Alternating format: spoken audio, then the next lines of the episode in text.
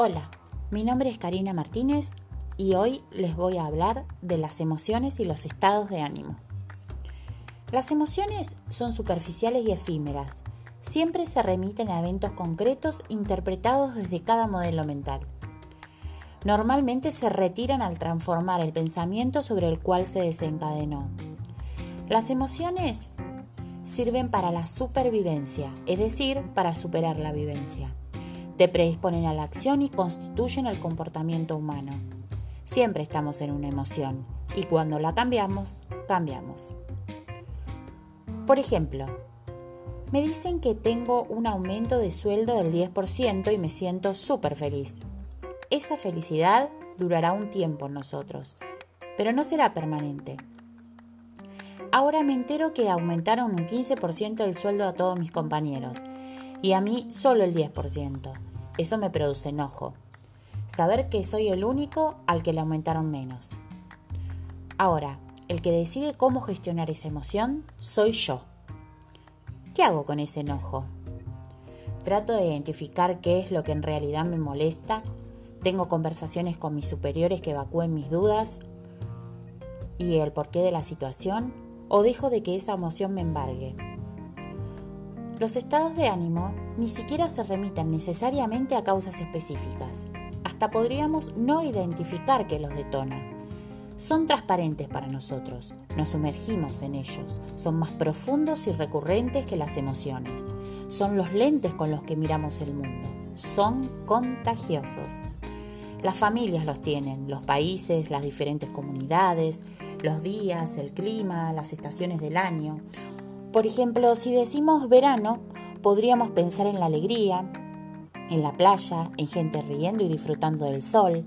Si decimos lluvia, podríamos pensar en nostalgia, en melancolía. Podemos distinguir los estados de ánimos que nos paralizan de los que nos invitan a actuar. Los que nos paralizan son el resentimiento y la resignación y los que nos invitan a actuar son la aceptación y la ambición. Veamos cómo actúan. El resentimiento habla de resentir, de volver a sufrir una y mil veces la misma situación, de seguir buscando culpables sobre algo que ya no se puede cambiar, nos esclaviza y nos arrebata la libertad. En contraposición encontramos la aceptación, que nos hace aceptar lo que sucede y si bien no podemos cambiar el hecho, sí podemos cambiar nuestra conversación sobre el hecho. Aceptar que las cosas son de esa manera, abrazar esa situación y poner el foco en otra cosa y seguir avanzando. Este estado, este estado de ánimo nos permite estar en paz.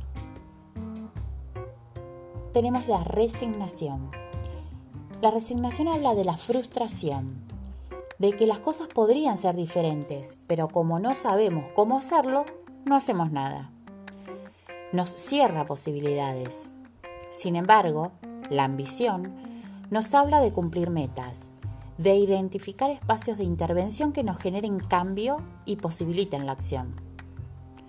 La forma en que podemos pasar del resentimiento a la aceptación es por medio de las conversaciones, perdonando el mayor beneficio es siempre de quien perdona, reclamando, no recriminando. Depende a qué conversación le damos lugar en nuestra cabeza para estancarnos en donde estamos o no. La forma en que podemos pasar de la resignación a la ambición es motivándonos, examinando nuestros juicios. Si alguien puede, yo puedo. Si no, lo intento. Y si no, ser el primero. En conclusión, podemos diferenciar una emoción de un estado de ánimo y esto nos permite avanzar y no quedarnos paralizados o estancados siempre en el mismo lugar emocional y por ende en el fluir de nuestra vida. Un abrazo enorme. Hasta la próxima. Cari.